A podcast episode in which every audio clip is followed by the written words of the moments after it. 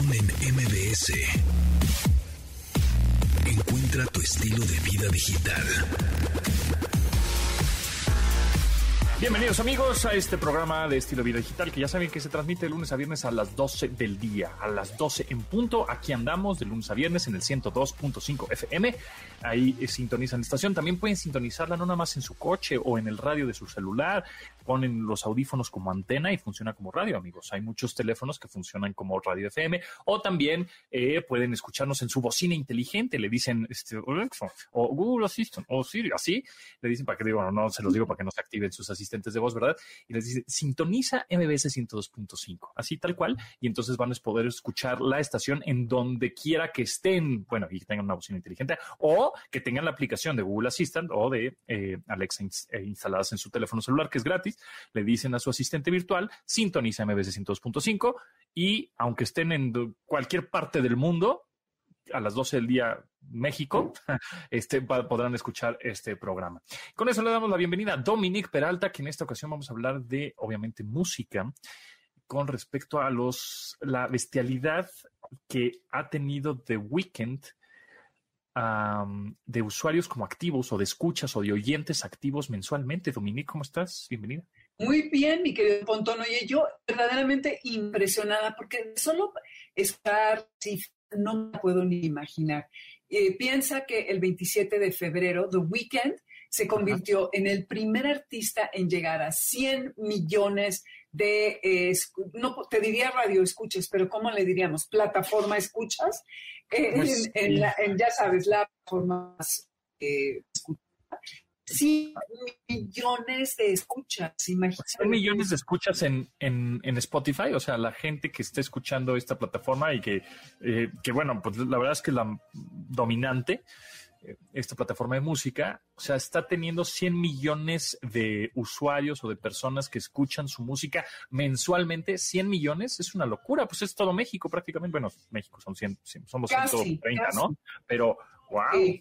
Pero oye, pues es una muy, muy buena parte, ¿no? ¿Cómo no? ¿Cómo no? O sea, ¿qué será em, con, con, a ver, Tú que estuviste metida en disqueras, conciertos, bandas nuevas, viejas, épicas, que llenan estadios, que, no, que llenan foros pequeños, una banda, eh, ¿cómo se podría conseguir, digamos, hacer negocio con una banda? ¿Con cuántos escuchas que vayan a un concierto y dices, bueno, ya es una banda respetable, ya es una banda que es negocio, ya es una banda que, que puede vivir de su música? Pensando en, bueno, obviamente un Foro Sol, pues son 60 mil personas. Pero un, ¿con cuántos fans podría sobrevivir? o sea, ¿con cuántos fans de Hueso Colorado que te sigan a todos lados y que te compren el boleto podría sobrevivir? ¿Con 5 mil fans, 10 mil fans? Híjole, 5 mil, pero en una gira en donde tengas varias fechas, porque para salir de gira necesitas eh, viajar, pagar los boletos viáticos de todos los que te acompañan, transportar el equipo, llegar al lugar, ahí ya te van a pagar, pero hay que repartir dinero y, ahora que fue la pandemia, muchas bandas tronaron, igual que muchos negocios, eh, por justamente lo mismo. Entonces, sí, yo creo que 5.000 ya es una, una cifra muy, eh, muy respetable y que te puede ayudar sin duda pero necesitas, no sé, mínimo 20 fechas o una cosa así. Depende del costo, la cantidad de gente, la carga, todo, todas esas cosas que son las que va ding, ding, ding, sumando, ¿no?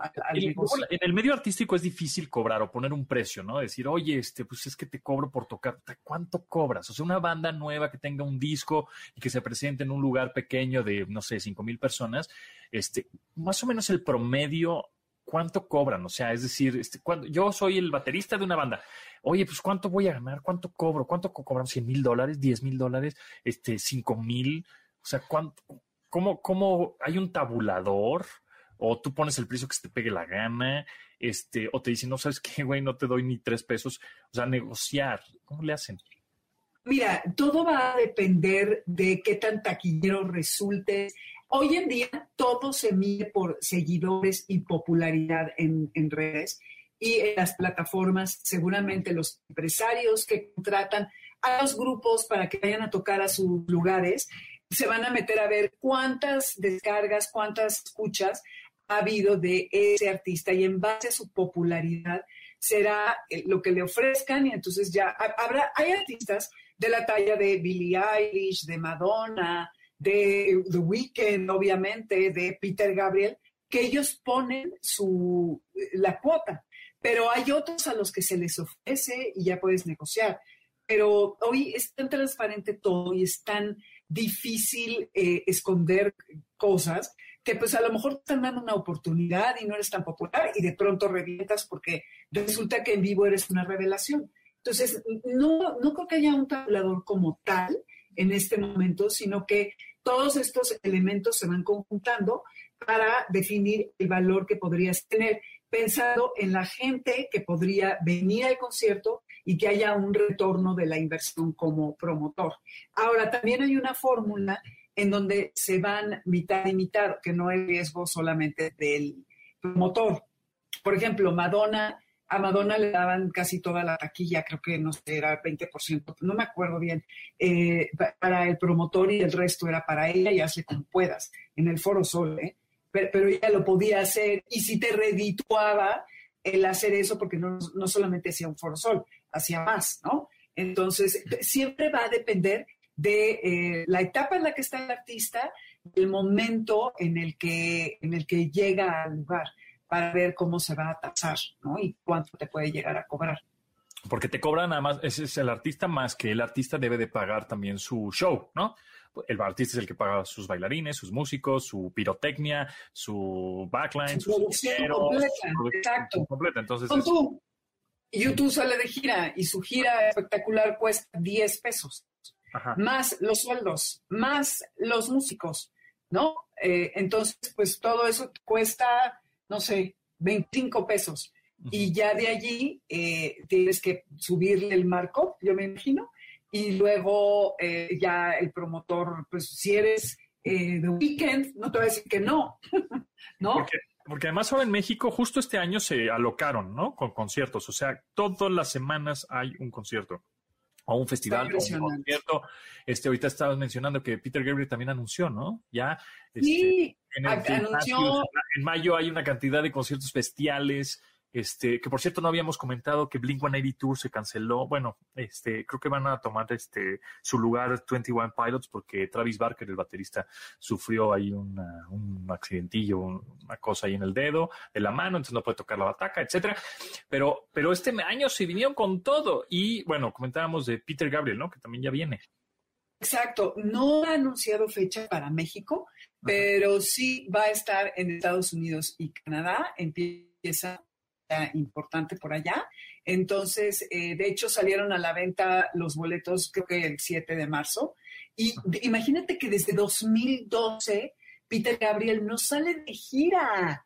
Está muy cañón, sí se antoja. Yo estoy segura que va a venir porque además, obviamente, Live Nation es quien lo va a presentar tanto en Canadá como en Estados Unidos y es evidente que pues, ellos ya tienen aquí su lugar en, en, nuestro país y estoy más que cierta que seguramente va a llegar Peter Gabriel, ¿no ves? Eh, sí, mira, pues vamos a escuchar un poquito de su último sencillo, Playing for Time, Dark Side Mix. Es un mix, bueno, es lo más reciente pues que tiene y que salió justo en marzo 7, o sea, hace la semana pasada. Miren, vamos a escuchar. Pero mientras, nos puedes ir diciendo en dónde te seguimos, Dominique. Claro que sí en eh, Dominique Peralt y en Amores Garra en Twitter y Amores de Garra en Instagram y Facebook. Y nos podemos escuchar para hablar de animalitos y todas esas cosas los sábados de 2 a 3 por aquí mismo. Exacto, muy bien. Pues sí, bueno, recuerden que hace también hace unos meses, creo, no, hace así como un mes, salió esta de Panopticon, ¿no? Que era como la de, lo nuevo. Y lo que estamos escuchando ahora, que se los dejamos un ratito, pues también es lo nuevo, nuevísimo de Peter Gabriel, Playing for Time.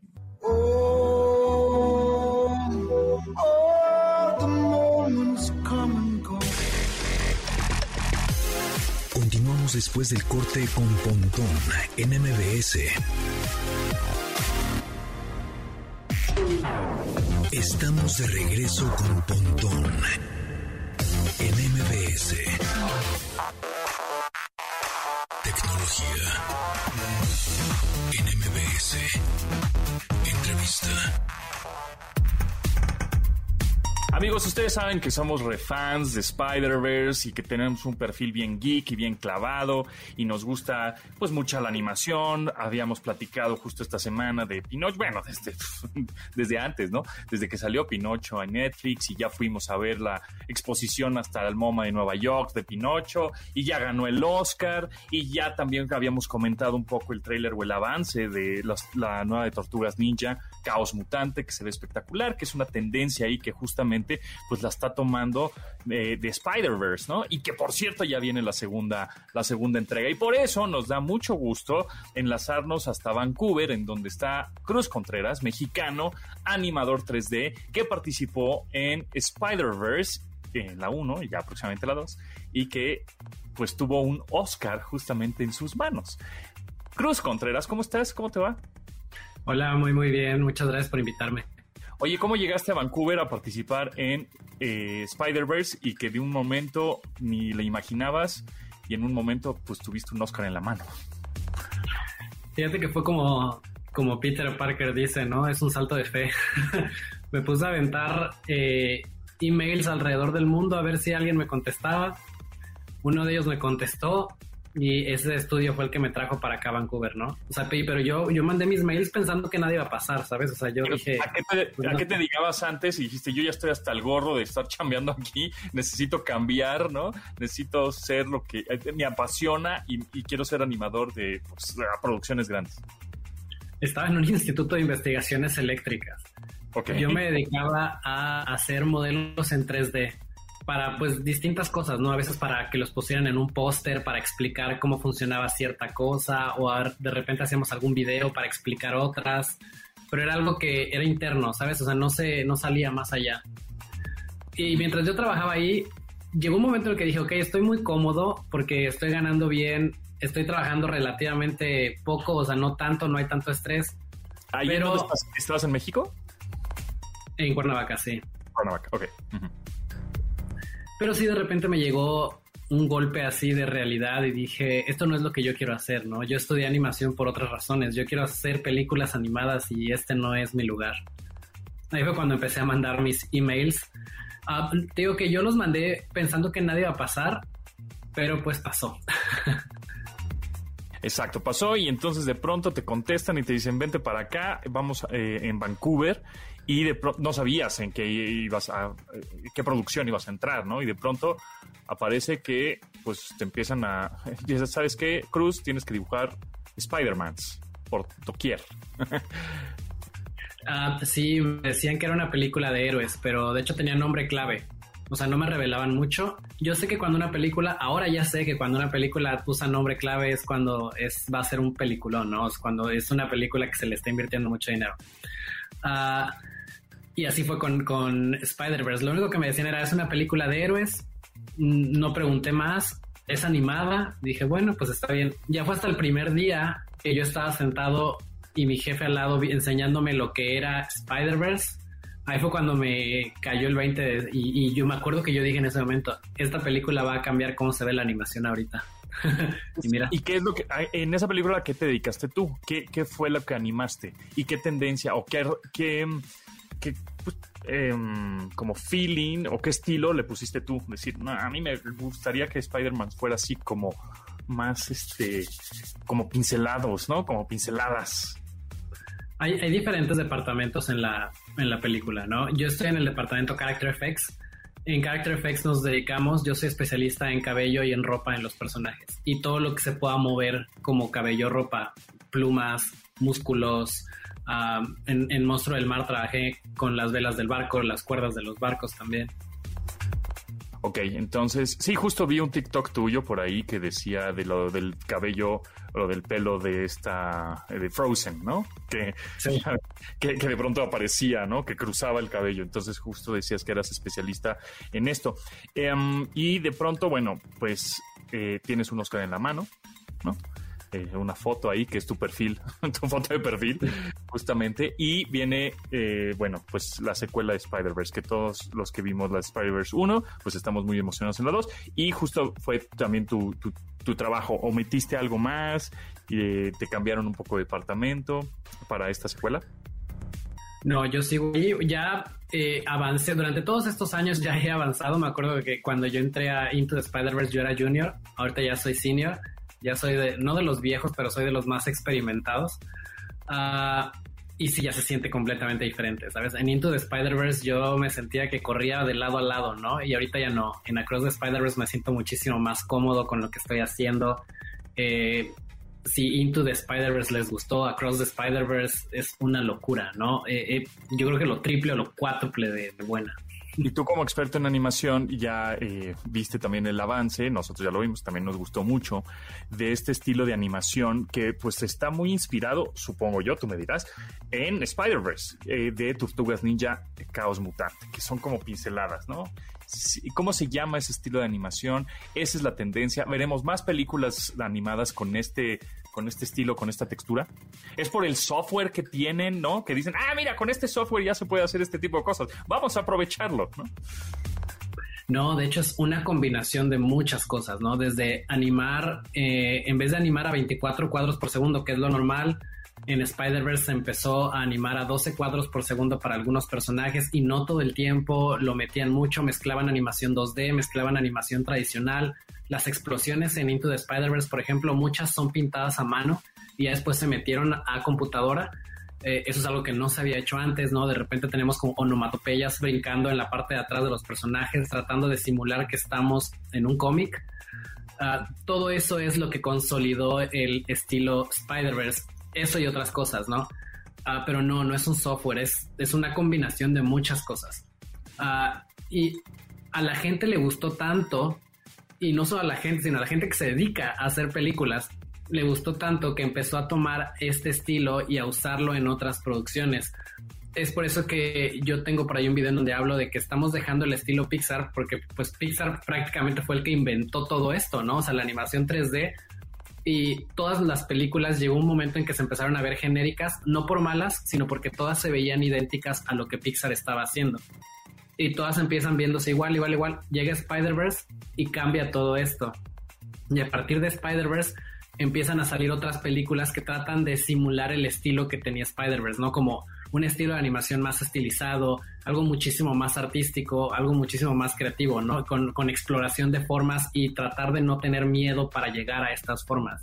Definitivamente, ah. entonces Spider-Man es un parteaguas en la animación, ¿no? Está, ¿Tendría un nombre el estilo o justamente los fans o los, o, los animadores le van a ir poniendo nombre poco a poco? No, pues ese estilo Spider-Man, ¿no?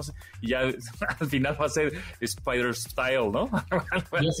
yo, lo he visto como el estilo Spider-Verse. Incluso el director del Gato con Botas, él decía que tomó Spider-Verse como referencia para, para muchas de las secuencias del Gato con Botas. Y es lo interesante de varios de estos directores. El, director de Las Tortugas Ninja fue uno de los eh, escritores en Contra las Máquinas, que Dichas Contra las Máquinas también tomó al estilo Spider-Verse como referencia. Ahora vemos que Las Tortugas Ninja toma también a, a Spider-Verse como referencia, ¿no? Y lo curioso es que estos directores no tienen miedo de decir como yo partí del estilo Spider-Verse y estoy modificando algunas cosas, ¿no? Ahora quiero que tú me digas que de, dónde te inspiraste, ¿no? Como me estás diciendo que el de las, eh, los Mitchell contra las máquinas, este, Tortugas Ninja, pues se inspiran en Spider-Verse, pues de dónde salió la inspiración para hacer este estilo de animación en Spider-Verse. Yo creo que Phil Lord y Chris Miller son unas mentes maestras de todo esto, ¿no? Eh, ellos, me acuerdo cuando yo vi la película de Lego, ellos fueron los directores de Lego. A mí se me hizo una cosa hermosa, ¿no? Y yo me acuerdo que yo estaba muy enojado porque dije, ¿por qué esta película no está nominada al Oscar? Esta película es algo muy diferente a lo que hemos estado viendo y ni siquiera la tomaron en cuenta, ¿no? Y ya fue hasta que Sony los trae a bordo, en donde ellos traen sus ideas loquísimas, ¿no? Y decía, yo quiero hacer esto y yo quiero hacer lo otro. Entonces las ponen sobre la mesa. Me acuerdo que llegó un momento en que yo decía, ay, no sé si se vaya a ver bien esto, ¿no? O sea, yo sentí que ya nos estábamos alejando tanto del estilo Pixar que yo decía, puede que a la gente no le guste, puede que a la gente le guste, ¿no? O sea, sí da miedo, pero pues ahí es cuando te das cuenta de que estás haciendo algo nuevo. Muy bien. Oye, y por último, Cruz Contreras, animador 3D, que participó en Spider-Verse y bueno, ya la secuela de Spider-Verse que ya viene y estamos muy emocionados. Em, ¿Qué opinas de Pinocho?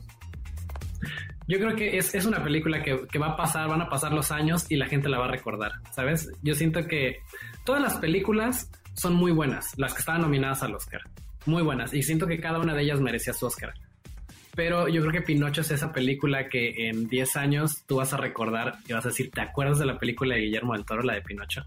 ¿Sabes? O sea, siento que se va a volver un clásico y la gente va a regresar a verla todo el tiempo. Claro, porque Creo que lo contrario a lo que tú haces, ¿no? Que pues es stop motion, ¿no? Sí, sí, sí. El, el, stop, nosotros estamos ahora en Spider-Verse tratando de simular el stop motion, ¿no? Un stop motion en 3D. Ah, pero lo que ellos hacen es muy artesanal, es una técnica que lleva vigente más de 100 años, ¿no? Eh, y, siempre es muy, muy creativo todo el proceso de decir yo manipulé la cara con mis manos, ¿no? Y yo modifiqué la capita, el pelo con mis manos, ¿no? Siempre es un, es un proceso muy creativo. Y por último, Cruz, este, ¿cuántos animadores mexicanos o personas mexicanas que están, están en la industria justamente de este tipo de películas eh, animadas o CGI o efectos visuales? Hay muchísimos, no te podría dar un nombre, o sea, se supone que en Into the Spider-Verse éramos alrededor de 24, ahorita en Across the Spider-Verse no tengo la cifra, pero sí somos algunos. Mexicanos. Y también eh, hay un montón en, Industrial Light and Magic y en Avatar, bueno, y en un montón. O sea, hay muchos mexicanos que están metidos en la industria de los efectos visuales en Hollywood, ¿no? Hay, hay muchísimos eh, y todos súper talentosos, ¿no? Y cada uno tiene una historia también de, de superación bien interesante. ¿Alguno que nos recomiendes que podemos seguir, además de ti, por supuesto, en Cruz Contreras, que sería tu, tus redes sociales? Creo que Ibel ahorita, eh, esa chica trabajó en Avatar y está, eh, tiene un TikTok también en donde explica mucho de efectos visuales y es súper interesante, ¿no? Muy bien, pues entonces que te sigan en redes sociales para conocer más de tu historia ahí en, Vancouver como animador y obviamente que estén al pendiente porque cada vez que sale algo nuevo de Spider-Verse, pues tú lo publicas por ahí. ¿En dónde te seguimos? Síganme en todos lados, en Instagram, Twitter, TikTok como Cruz en Canadá. Cruz en Canadá. Pues ahí está, ya saben, C-R-U-Z, Cruz, así como Cruz, Cruz en Canadá. Ahí síganlo en todas las redes sociales. Cruz Contreras, muchísimas gracias, mucho éxito y bueno, pues estaremos pendientes a eh, Spider-Man, eh, dijo Spider-Man, Spider-Verse, ya la segunda entrega, por supuesto. Y, veremos tus créditos ahí al final. Nos quedamos hasta el final para ver, para ver tu nombre. Muchas gracias, ahí me mandan foto. Anda pues, gracias. Continuamos después del corte con Pontón en MBS. Estamos de regreso con Pontón en MBS. en MBS. Amigos, bueno, pues en esta ocasión vamos a hablar de tendencias de marketing digital. Así es, ya sabemos que hay muchos influencers, hay muchas, desde hace tiempo ya, ¿no? Al principio, hace unos años, puede ser, hace unos, ¿qué? 10, 10 años, como que llegabas con un portal de internet, o llegabas con una red social, o llegabas con un podcast, un video en, en línea, y como que las marcas te veían así como, ah, ¿eso qué? ¿No? Yo todavía nada más tele y radio y prensa y print y revistas y ya. Y ahora es un poco al contrario, ¿no? Este, de pronto ya las marcas, los patrocinios se fijan más en lo digital, en el podcast, en estos contenidos digitales que este, pues en los medios tradicionales, aunque está un poco mezclado. Y justamente por eso tenemos a Gerardo Graves, eh, CEO y fundador de Geek Vibes Agency, esta agencia de marketing digital y tendencias. ¿Cómo estás? Bien, muy bien. Gracias por invitarme. Oye, pues platícame un poco acerca de Geek Vibes, esta agencia. Mira, Geek Vibes nació hace 15 años ya. Eh, principalmente fuimos eh, una agencia, eh, somos una agencia de desarrollo web. desarrollamos todo tipo de tecnologías, tanto web como móviles. Después nos fuimos moviendo por las tendencias, obviamente, hacia el marketing digital. Y ahora eh, nos encargamos de, ambas partes, ¿no? Tanto del marketing como del desarrollo. Ok, desarrollo web ha, evolucionado muchísimo en 15 años, ¿no? Veíamos hace justamente 15 años, veíamos una página web hecha en Flash Macromedia y era una locura de, mira, tiene animaciones. Y ahorita Flash Macromedia, pues ya no existe. Ah, entonces, entonces, ahora, ¿cómo son estas tendencias de desarrollar páginas web? Cuando pues en realidad no sé si la gente actualmente se meta a un punto .com, sino todo lo ve en redes sociales. Todo lo ve en redes sociales, sin embargo el punto .com sigue siendo muy importante ya que los aplicativos, vamos, ya las aplicaciones ya viven en la nube, casi todas. Bueno, de entrada ya no utilizamos servidores dedicados como antes. Eh, incluso el FTP ya es medio obsoleto, ya, ya, ya no se utiliza demasiado. Ahora ya todo se utiliza con Droplets, Kubernetes, todo lo tenemos en la nube. Y tenemos las, las aplicaciones separadas. ¿Y qué pasa? que ya eh, lo que lo que yo creo que tiene tendencia a desaparecer son las aplicaciones de escritorio. Ok. Porque más bien ya todas las aplicaciones están corriendo desde la, desde la nube. Entonces el punto com va a seguir vivo de otra manera, Va ya de una manera ahí. más funcional. De- o sea, vamos, más como herramientas, más que, que, que como un enlace directo con tu usuario. Que de todas maneras, como empresa, siempre vas a tener que tener un punto com donde expliques y digas qué es lo que eres y qué haces. Etcétera, algo ¿no? como oficial en la web, ¿no? Exactamente. Ok, ahora con esto de la inteligencia artificial que está en boga y está ya eh, al alcance de las manos del usuario final, que somos nosotros, em, tú ves en un futuro, pues no muy lejano, el adiós a las apps, adiós al desarrollo web como lo conocíamos y decirle hola a los bots, hola a la inteligencia artificial y ahí meter publicidad. Hay muchas partes que sí. Bueno, incluso, o sea, nosotros ya estamos experimentando y mucha gente está experimentando en la generación de contenido automático con eh, inteligencia artificial. Hay muchos e-commerce, eh, sobre todo en Estados Unidos, que ya están generando las imágenes en automático por inteligencia artificial, dependiendo del, de, de la, de, la, de los, del insight que te esté dando el usuario y de lo que vayas viendo que le va, que le va gustando. Entonces, sí, claro que hay una transformación. Al final, el desarrollador siempre va a tener que estar ahí porque tenemos que alimentarlo y tenemos que generar la plataforma donde esté todo, pero de que sí va a haber sustitución de algunos puestos eh, que el día de hoy son utilizados por humanos, pues sí, yo creo que sí, definitivamente. Después de la pandemia, pues este, muchos negocios tuvieron que hacerse esta famosa concepto de la transformación digital. ¿no? Es correcto. Entonces, este, entonces yo tenía una papelería, yo tenía una pastelería, una taquería, una lo que sea, un local que pues la gente pasaba en la calle y me compraba cosas. Pero ahora tengo que estar en línea, tengo que estar en internet, la gente me busca por WhatsApp, me me busca por Facebook, me gusta, ¿no? Este, ¿cómo es que me acerco a ti y me asesoras y digo, porque no tengo la menor idea, yo soy un pastelero. Ah, ¿Cómo le hago para estar en digital y vender a través de internet? justamente parte de nuestro trabajo es eso. Digo, como tú dices, es un concepto ya muy trillado el de la transformación digital, pero es real.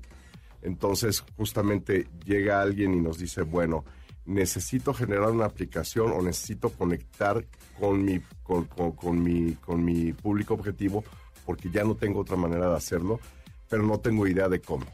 El caso de una pastelería. Entonces, nosotros hemos generado incluso desde la ahora sí que hemos tenido que inventar todo, ¿no? Desde cómo te van a ver, qué imagen vas a tener, cuál va a ser la ruta de tu usuario para que pueda comprar tu producto y después de que te lo compró, ideamos la manera de eh, generar, eh, no sé, eh, algún contrato con alguna mensajería o algo así para hacer llegar tu producto. Entonces tratamos de generar justamente toda la transformación de pe a pa de manera que tu negocio pueda y tú me funcionar. asesoras de, no, pues sí necesitas una página web, no, pues yo creo que con redes sociales, no, pues un WhatsApp Sí, Business. porque además todo el mundo llega pidiéndote una, una app, aplicación. claro, todo el mundo- Y obviamente le- lo app. primero que hacemos y nosotros medimos es decirle, oye, No. no, necesitas una app. Es exactamente, porque todo el mundo, es que todo el mundo tiene una app. En el quiero una app. 90% de los casos no necesitan una app porque aparte la gente no se da cuenta que al usuario ya no le gusta descargar cualquier cosa a su teléfono. Así es.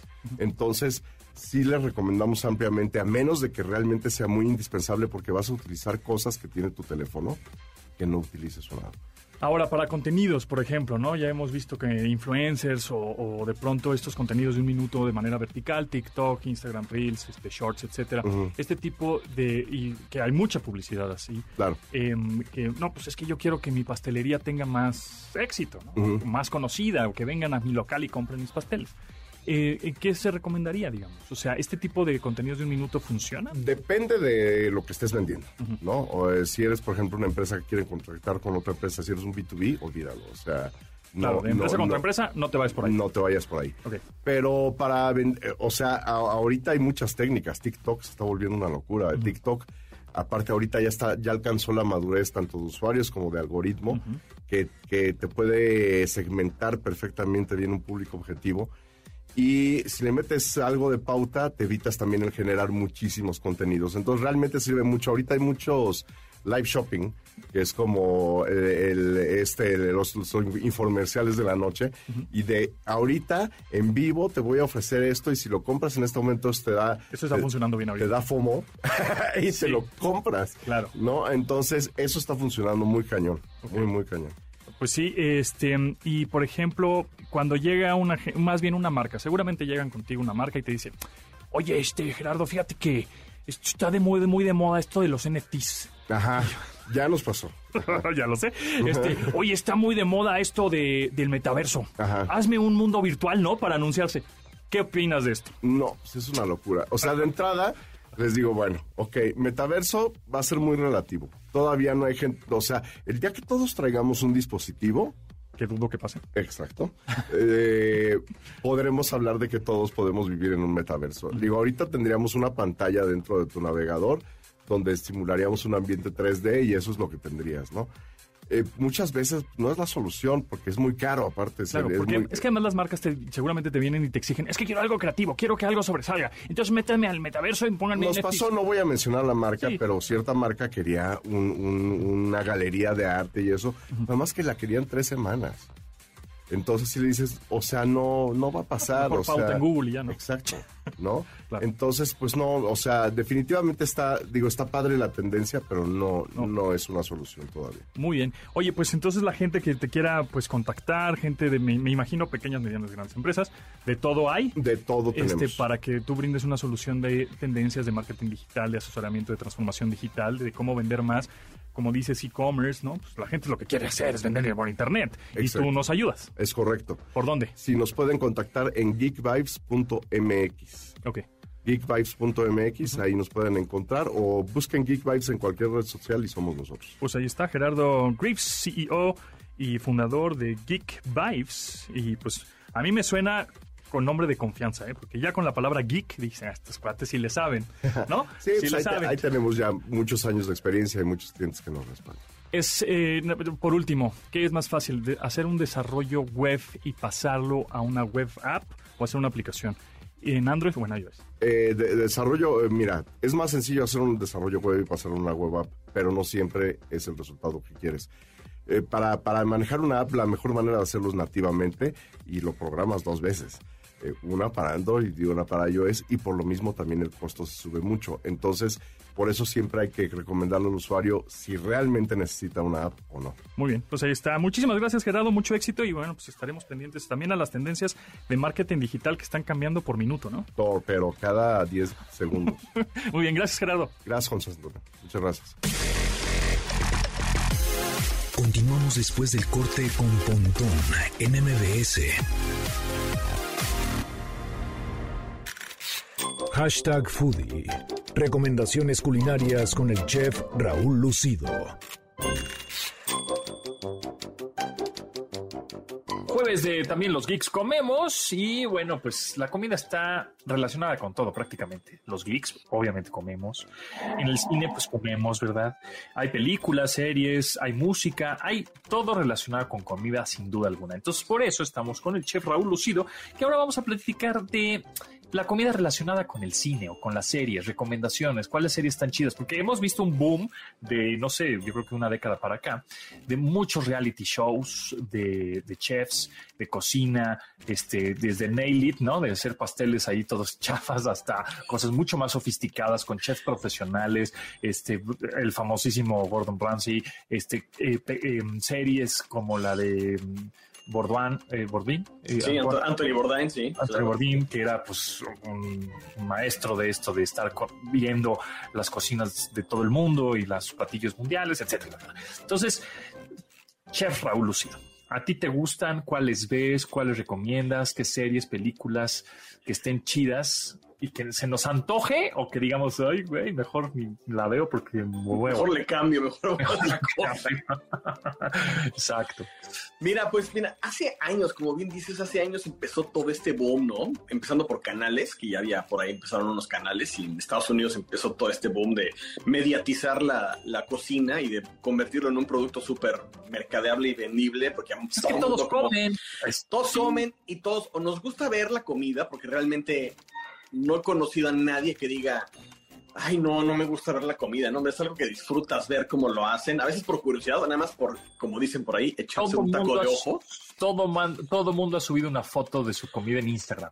Todo sí, o, la ha mandado, por más feo que tomes las fotos, la manda, de repente en algún chat familiar te llega una foto de un plato que dices, Dios mío, ¿y esto qué es? No entiendo qué es.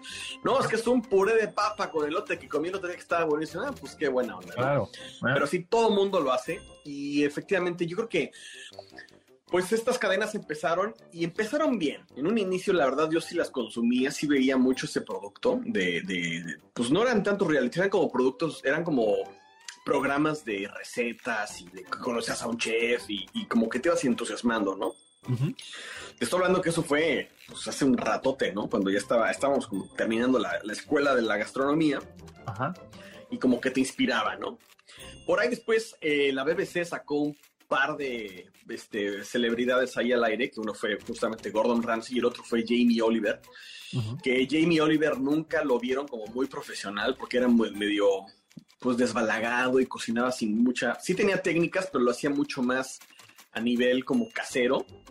Eso no quiere decir que no esté bien, pero no, nunca se vio como un profesional de la industria como Gordon Ramsay, que lo retrataban siempre de uniforme, que lo ponían siempre en sus restaurantes o que daba, entraba a este famoso programa en donde iba de restaurante en restaurante entrando a ver qué estaban haciendo bien, qué estaban haciendo mal y lo, lo, componía él, ¿no? Esa etapa de Gordon Ramsay, la verdad me gustó mucho. Creo que Hell's Kitchen, lo último que hizo que, que me gustó fue eso.